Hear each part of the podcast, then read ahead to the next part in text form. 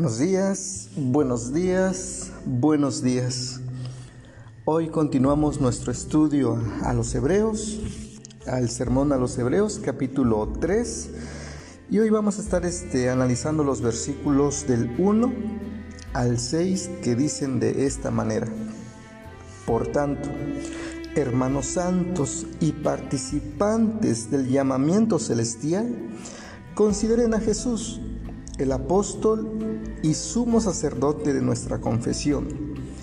Él era fiel al que le constituyó, como también lo fue Moisés en toda la casa de Dios. Pero él ha sido estimado digno de una gloria superior a la de Moisés, por cuanto aquel que ha construido una casa tiene mayor dignidad que la casa misma, porque toda casa es construida por alguien pero el constructor de todas las cosas es Dios. Moisés fue, fiel como siervo en la casa de Dios para dar testimonio de lo que había de decir después. En cambio, Cristo fue fiel como hijo sobre su casa. Esta casa suya somos nosotros, si de veras retenemos la confianza y el gloriarnos de la esperanza. Hay dos cuestiones que vamos a rescatar del versículo 1, que dice de esta manera, por tanto, hermanos santos, participantes del llamamiento celestial, consideren a Jesús, el apóstol y sumo sacerdote de nuestra confesión.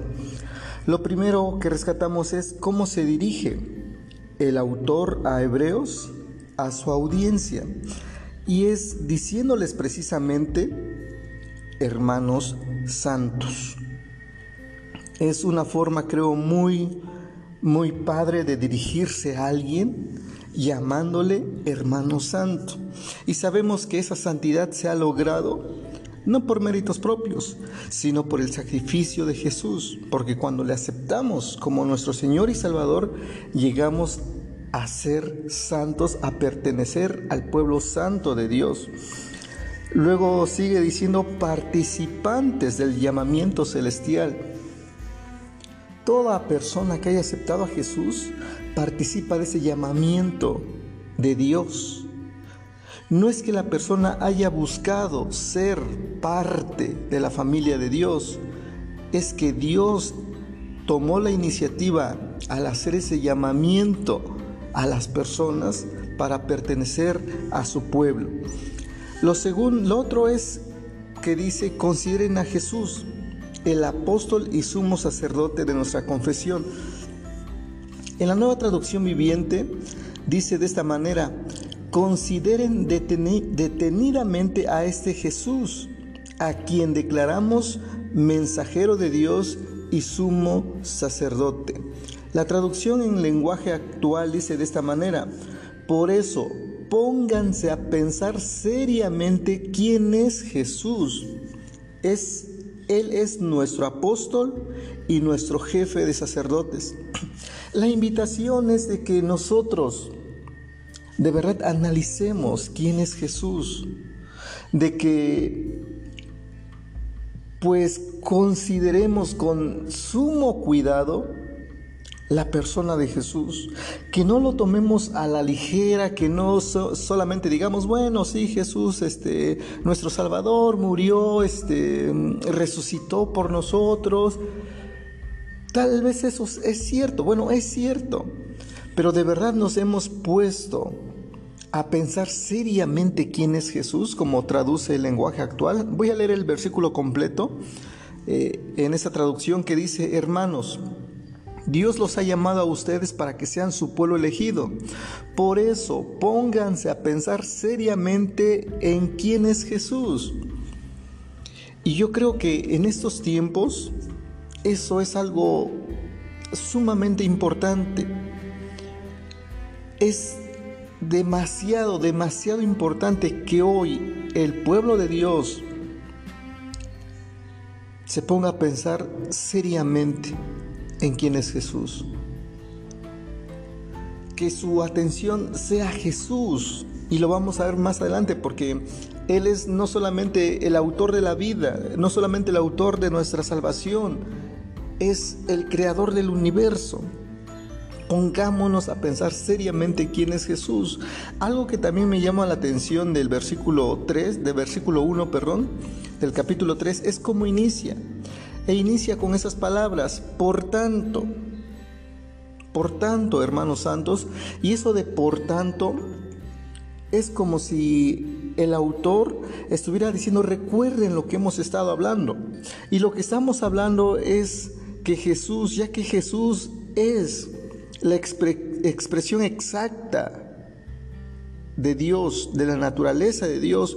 Por tanto, ya que Jesús es superior a los ángeles y es el creador del cielo y de la tierra, por tanto, ya que Jesús es el autor de la salvación, por tanto, ya que por medio de su muerte venció al que tenía el poder sobre la muerte, es decir, al diablo, y de esa manera libró a todos los que, por temor a la muerte, estaban toda la vida condenados a la esclavitud. Por tanto, pues dice este eh, versículo 1 del capítulo 3, por tanto, hermanos santos y participantes del llamamiento celestial, pónganse a pensar seriamente en quién es Jesús. O sea, después de todo lo que ha hecho, de quién es, de que es superior a los ángeles y todo lo, lo demás, pónganse a pensar seriamente quién es Jesús. No estamos con cualquier persona. No estamos con un supermaestro, no estamos con un este, iluminado. Estamos con el autor de la vida, con el autor de la salvación, con el creador del universo. Y eso debería hacernos sentirnos orgullosos de con quién estamos. Y esa persona es quien nos hizo ese llamamiento celestial. Y en este capítulo 3, el, autor va a hablar ahora que Jesús es superior a Moisés. Por ejemplo, en el versículo 2 dice, Él era fiel al que le constituyó, como también lo fue Moisés en toda la casa de Dios. Aquí dice prácticamente que Jesús y Moisés fueron fieles los dos a quien los llamó, es decir, a Dios. Pero en el versículo 3 dice de esta manera, pero Él, es decir, Jesús, ha sido estimado digno de una gloria superior a la de Moisés, por cuanto aquel que ha construido una casa tiene mayor dignidad que la casa. ¿Por qué o qué tiene que ver de que Jesús sea superior a Moisés? Porque los judíos, o para los judíos, Moisés era el profeta por excelencia, fue el profeta por excelencia, porque fue por medio de Moisés que quien Dios rescató a, Israel de Egipto, fue por medio de Moisés quien...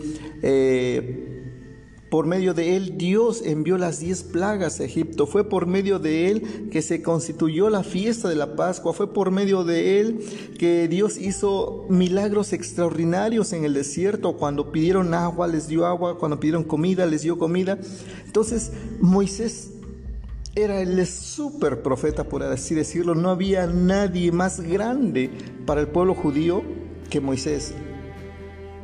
Pero aquí el autor dice, Jesús es superior a Moisés, a esa persona a quienes ustedes consideraban como la cúspide de, eh, de la profecía, del liderazgo. Jesús es superior a él.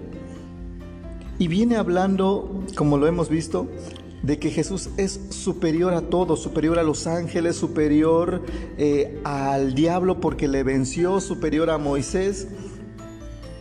Y como yo he dicho, creo que solamente hay un superior a todos, un ser superior a todos, y ese es Dios. Y aquí el autor dice que Jesús es superior a aquel que los judíos consideraban como el más grande de los grandes.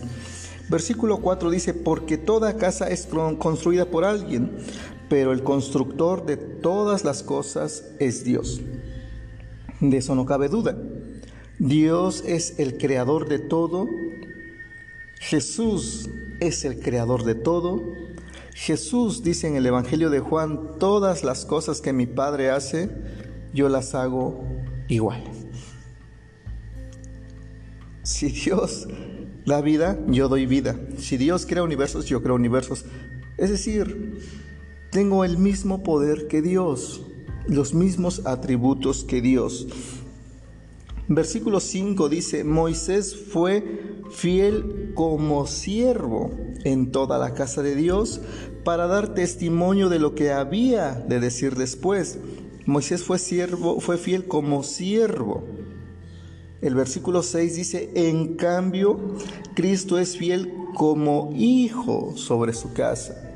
Y yo creo que hay una gran diferencia, pero gran diferencia entre ser siervo de alguien y ser hijo de alguien. El siervo no recibe la herencia del amo, el hijo sí. El siervo no tiene la genética de su amo, el hijo sí. Jesús tiene la genética de Dios porque, como hemos visto, fue hecho a imagen y semejanza de Dios.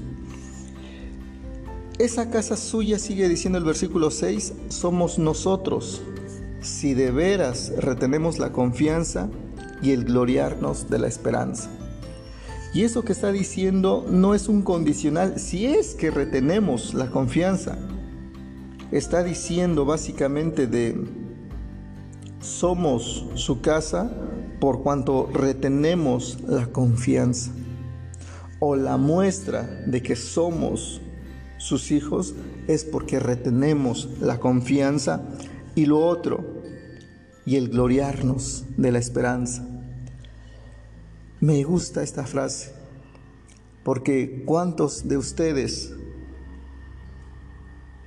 se glorían de la esperanza que tienen en Cristo. ¿Cuántos hoy pueden decir, me siento orgulloso de pertenecer a la familia de Dios, me siento orgulloso de tener la esperanza de que cuando yo muera, estaré en la presencia de Dios? ¿Cuántos se glorían en la esperanza de que algún día le verán cara a cara, le verán tal cual es. Gloriémonos en la esperanza que tenemos porque Cristo la hizo efectiva por nosotros cuando murió y resucitó para darnos vida eterna. Que Dios te bendiga.